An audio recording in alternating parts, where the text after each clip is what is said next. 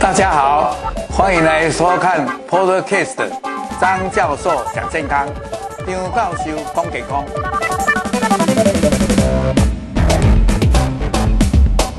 各位朋友，大家午安。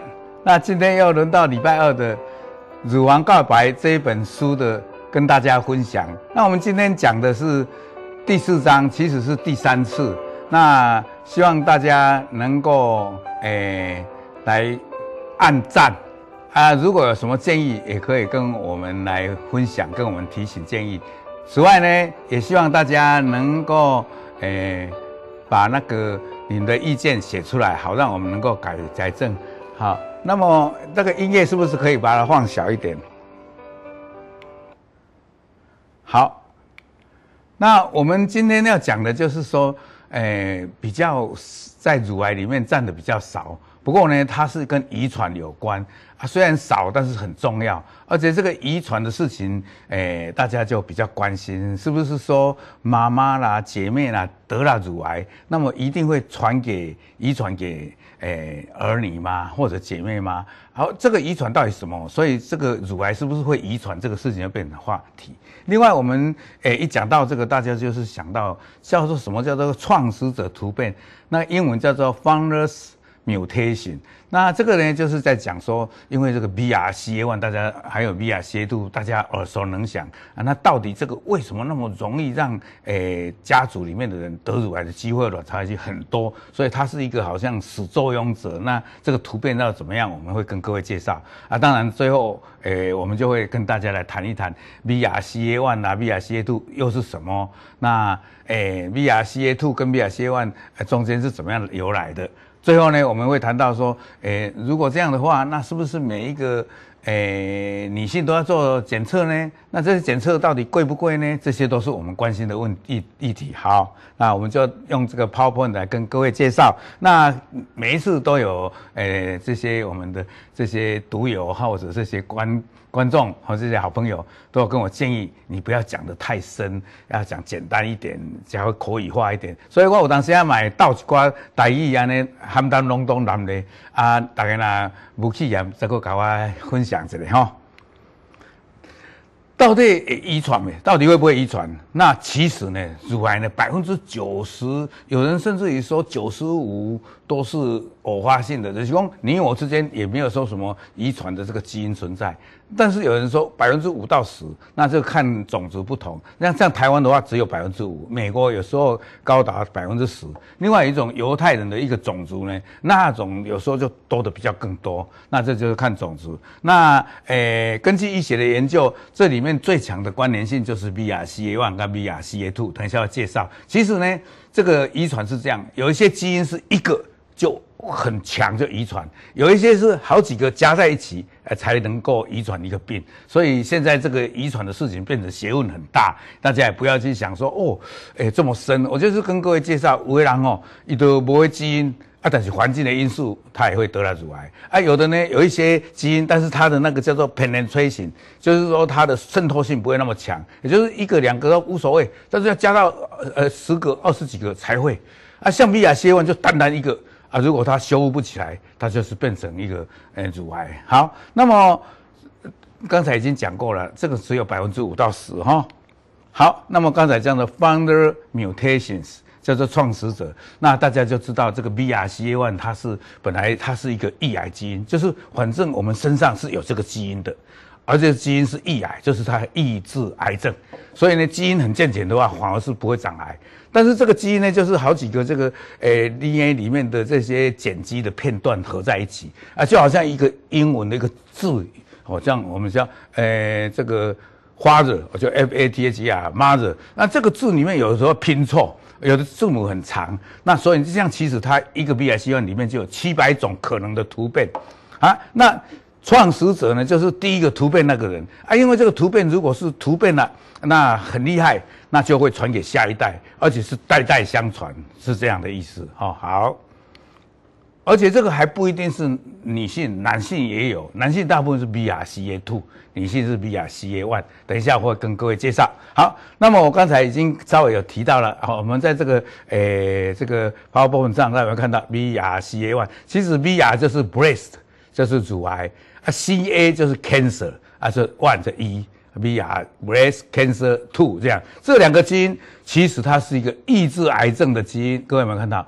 它其实它是参与 DNA 的修补，修补的很好，它是抑制癌症哦，好不会产生。但是呢，它如果突变了，就失去这个修补的能力。那么目前就认为这个会得卵巢癌跟乳癌的机会比较多。那怎么样的多华占的比例多少？那男性又是什么癌？那除了这个乳癌跟卵巢癌以外，还有没有其他的癌？那现在医学越来越进步，所以现在世界上有很多的叫做遗传性癌症联盟都在探讨，所以他们现在反而不想叫做遗传性乳癌，他们叫做遗传性癌症，因为现在发现这还有说在这个呃胰脏癌。还有男性的这个睾丸癌和收腺癌也会发生，所以呢，慢慢被大家又认识的更多了哈。好，我们来看下一张。那 BRCA1 我刚才讲过了，如果有这个突变的话，那这个当然我等一下会讲的要怎么样去基因检测。那有突变的话，他一生呢，就是说哦，他活到他的岁数这当中有百分之四十到八十七就会得乳癌啊，得卵巢癌有人说高达到百分之六十会得卵巢癌。所以这两个地方的器官的病，我们就不得不要小心。所以才会有人说，哎，我有这个基因突变了，他一生会得到这么高的比例得癌，那是不是先把它拿掉？所以这个叫做预防性的切除，就有这样的观念。啊，这个观念你一想，哎，很恐怖，要拿掉。但是又想，哎，会得乳癌或者说得卵巢癌，我们事先把它拿掉。如果我们能够补助它的功能，让它还不会丧失它女性的哎这个魅力，那也无妨。所以这个预防性的切除其实是被世界公认的，特别在美国，他们还有欧美都很盛行。那我们台湾现在慢慢接受这个观念。那如果我们不拿的话，又怎么样？我也跟各位介绍。那这个刚才跟各位介绍这种遗传性乳癌，但所有的乳癌的一小部分，我是把它写的夸为放大。占了十 percent，有时候还是小于十 percent，但是这十 percent 就是可以让我们来探讨跟研究，所以呢，我们就是呃不能忽视它，我们要特别小心，就是这个道理。好，我们来看下一张。好，那么这个我刚才讲过了，呃，BRCA1 的突变呢，在其他的癌症会得，但是没有那么多啦。也没那么百分比，没有高高达到八十六或者诶六十这么多，但是也是会得，包括子宫内膜癌、子宫颈癌、胰脏癌、肺癌、胆管癌、大肠癌、黑色素瘤。那么在男性呢？那男性大部分是 BRCA2，所以刚才有没有看到会得睾丸癌、前列腺癌，甚至也会得乳癌？那你知道呢？男性的乳癌几乎很少很少。所以它有六 percent，那就很多了哦。所以它就是这个 BRCA2，而不是 BRCA1。那这两个这个在基因上的突变的，确实还是有不同的，所以才会命名不同。那这个跟各位介绍啊。好，那么我们大家就要提到一个大家诶、耳熟能详的，就是安杰丽娜·朱迪哦，安杰丽娜·朱迪。那是这样的，我讲这个故事呢，就要把它那个诶、背景讲一下。第一呢，就是在二零零七年的时候。安杰丽娜·朱迪的母亲就罹患了卵巢癌，那那时候呢，诶、如果以他这个历史上写，那时候可能诶、已经在这个基因学或者遗传学已经有进步了，也许有帮他做了 BRCA one 的检查。那么再来一下，隔六年呢，他的阿姨，也就是他妈妈的妹妹，也得了一个乳癌，两个都这样相继往生了。所以呢，这个很有名的这安洁莉娜·裘迪呢，他就很勇敢的，当然他知道这个可能有家族史，因为一个家庭里面一个得卵巢癌，一个得乳癌，他也去检查了，哎，他也可能不是有可能，是已经确定说有。所以呢，他透过《纽约时报》很勇敢的，就好像做一个代言人，说我要。因为这样的关系，我可能在我的一生里面有高达百分之八十会得乳癌，百分之六十会得卵巢癌。我下下定决心，我在往后的日子一定要把两边的乳房拿掉，又把两边的卵巢甚至于输卵管拿掉。哎，那就他做了这个，在《纽约时报》把这个信息公布给大家，请大家要勇于去面对，然后提出一个正确的方法。那这样是算是一个相当勇敢，而且是一个正面的一个代言人。那他这样，我们知道安洁莉娜·朱迪，她也是个很有爱心，他收养了很多的诶这些孩子，诶包括不同肤色的、不同种族的，所以他是那所以呢，他在二零一三就把两侧的乳房拿掉，在二零一五又继续把卵巢跟输卵管拿掉。那这样大家就说，哇，一个明星那么漂亮，那这样的话不是情何以堪？卵巢也不见了，乳房也不见啦，那是不是再不是一个女人？不是这样的，因为你是做预防性的切除，那你可以在乳房方面呢，透过叫做内视镜的方法，在在乳晕的方切一个洞，在腋下切一个洞，把整个乳房全部去切除，然后再装置一个诶、这个人工的这个隆乳进去，所以呢，照样它有一个很美而且形状很浑圆丰满的一个乳房。啊，那我们再来就想到卵巢拿掉了，那是不是所有的这些女性荷尔蒙都不分泌呢？那就好像更年期了，怎么办？不会，因为你卵巢拿掉了，就不会得卵巢癌了，啊，也不会得乳癌了，因为都拿掉了。那这时候你就可以用荷尔蒙的补充，那你这荷尔蒙也不会减少。所以基本上，他是医生都是有这样的想法来。哎，这个背景之下帮他处理这些问题，所以呢，他是一个在《时代》杂志哎被列为一个时代人物，我是安杰丽娜·裘蒂。所以我要把这个故事讲了以后，就是说来澄清说，一个预防性的切除，它在处理上是要经过基因检查师、呃心理科的、呃精神科的医师，还有主治大夫，要详细的去沟通、协调、讨论。然后，如果你不做这个话，有没有什么替代方法？那这时候我们也许诶考虑诶紧密的追踪或者检查的方法要比较更诶精确一点，或者用的仪器不只是乳房超音波，不只是乳房 X 光摄影，可能还加上磁振造影这样的意思。好，那么大家又问了，刚才讲了这个这么多百分之六十八十，那有没有其他的基因也会有？我们看到了，诶像这个叫做易容易感受到会得癌的这个基因叫做 TP 五十三，还有 P10。还有 STK 哦，好，我们在这中间有一个粉丝慧晶跟我问好。哦，我喂慧晶你好，嘿，好，那还有 STK 十一，那么除了这些以外，也还有 CDH one 这个叫做外显基因，还有 CHEK two。ATM，我念的这样绕舌，大家也就不用记。意思说还有这么多的基因也可能，但是这个基因是诶不太说单独一个不会的，是要累积很多个才会的。这个大家也就不用去操心，这是我们的医疗团队，呃，我们的专科团队去操心就好。我们会跟，如果你做了一个基因检测，有这些东西，我们都会去分析，然后会跟你讲那得癌的机会多少，而且怎么样的情形，大可不必去操心这个事情。好，那么大家还是要问说，那基因检测，大家知道，因为基因有这样直接、间接的调控啊，这些都是 DNA 的片段啊，这个 DNA 就是我们讲的一些碱基、一个核苷酸组成的，所以它是在遗传某一段就呃代表一个呃氨基酸，它有特定的功能，所以呢，它就是会代代相传下去哈。那我们就是靠这样，那么这个基因检测呢？一直在诶、过去都有人研究。诶、你如果要单单检查那个 BRCA one，那这样都诶、比较简单，就只只检查那一段。但是你要整体的所有的基因，呃，这么多的碱基好几万的，那你要再去看它的话，那就要做那种叫做诶次世代的这个基因检测，那个就很贵，因为它整个整个叫做全基因的检测。那这个我在下一章我就跟各位来介绍哦。好，你看基因在很早期的时候，根本就还没有到这么发达的时候，也就是人体的基因还没有解盲的时候呢，那时候就看你的染色体有没有构造，诶，有没有转位啦，有没有比较长一点啦，或者哪一端构造不一样，那个叫做用在细胞上，然后染色，看那个染色体的形状、性状去分析，那是最早的诶遗传学的，这个叫做 cytogenetic，就是细胞诶遗传学。这样的诊断，后来就知道有这个 DNA 系列。那 DNA 系列早期很难做，那又很复杂，又解读很难，所以一直都是这样，一直在那个很贵的情况下，又要解读的时候，又没有像现在的这个 AI 啦、人工智慧啦，还有这个资料库这么全，所以呢，做一个就要一两个月，根本就。时间不搭，价钱也不搭，后来就知道说，哎，这个慢慢的，这个机器也进步了，那这个位点里面也可以找到。你如果说，哎，你就知道针对什么去找那个位点，那个就便宜一点。所以呢，而且在看它的表现的程度，就是说它诶基因的变化强不强，这些都是在估计的。所以基因检测是这么多方法。那我跟各位讲，现在。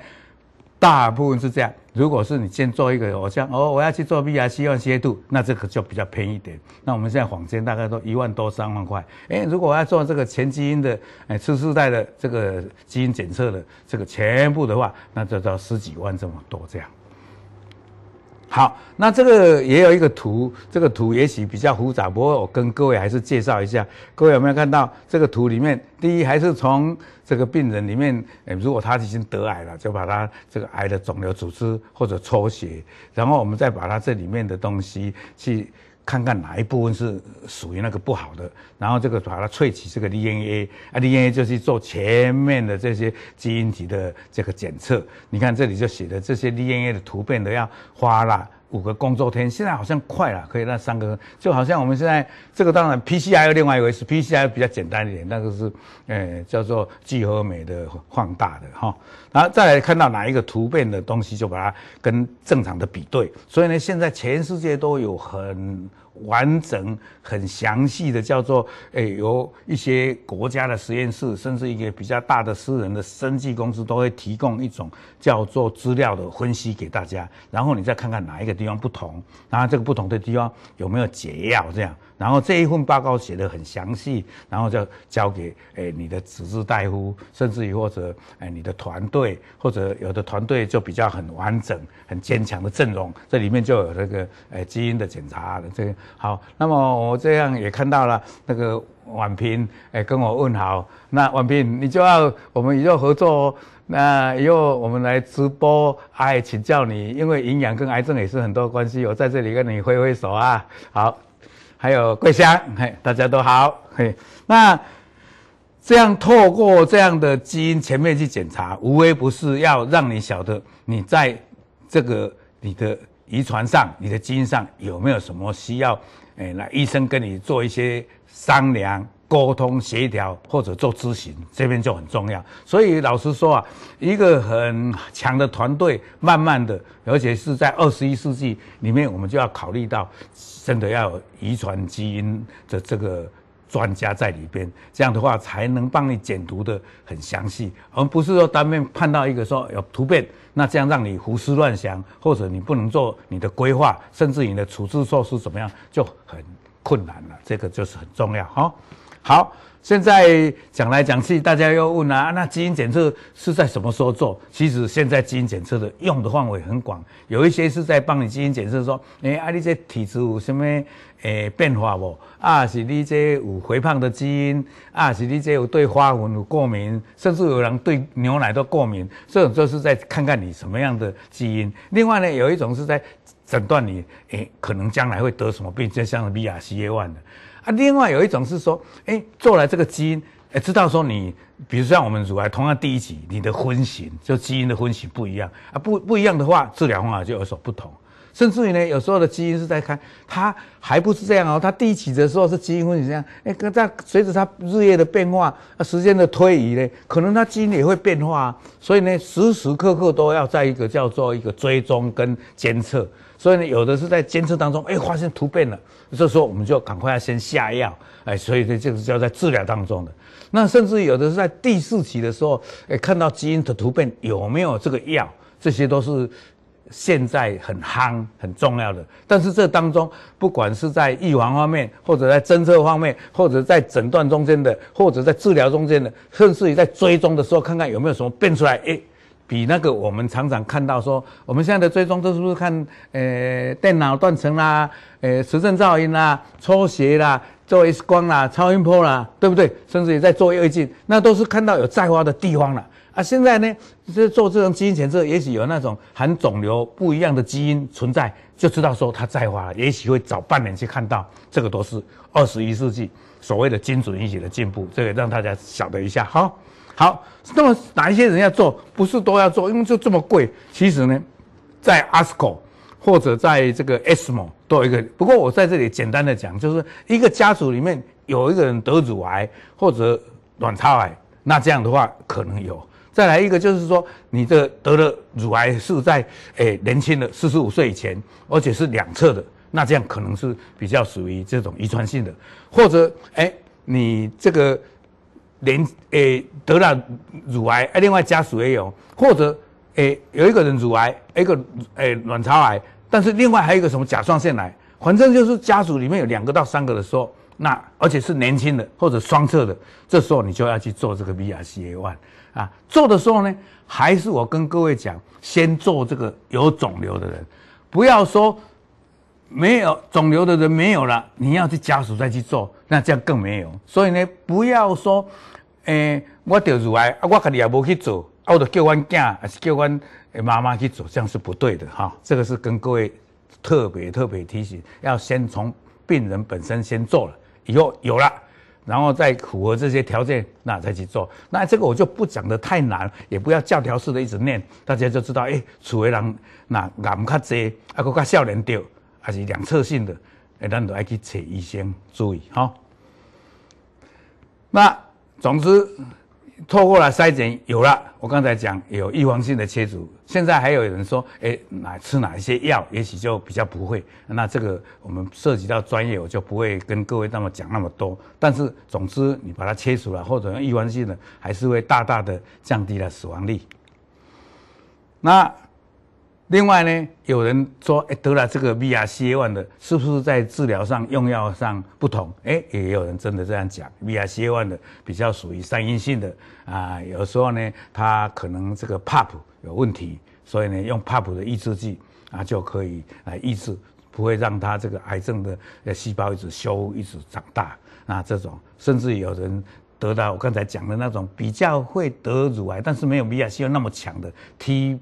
P 五十三有这个突变的人哦，你还不能做化疗，因为不是不能做那个放射线治疗，因为有这个突变的人做放射线治疗，他对放射线很敏感，他会产生另外一种白血病或一种淋巴瘤，所以呢，这个要很小心，就要用别的方法去治疗。这是跟各位提醒说，基因检测在某些族群不多，但是有它的重要性哈。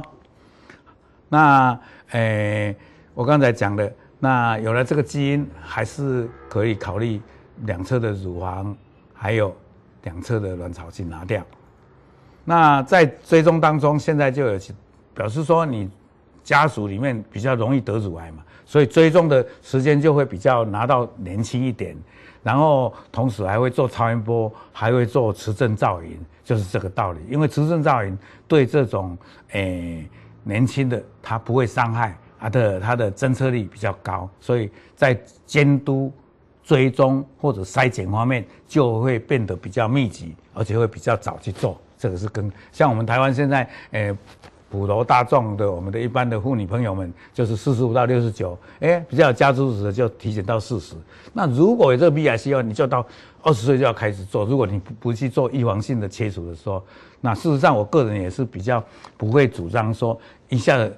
那么小就去，都是到四十几岁的时候，诶，让他也生了孩子，让他也在事业上或者在他的这个人生的有一些规划以后再来做这些，因为他是到终其一生就到七八十岁才有百分之八十，在前面也不会那么高，所以我们也不要说一下就是做这种比较，你会觉得好像大的、比较危险的、比较让你做面对很大抉择的这个检查，好。那么当然还有其他的抽血的检查啦，还有这些都是很重要的。那对男性来讲，我刚才讲他就比较容易得乳癌的机会，普通都是在零点一或一 percent 以下，他就会六 percent。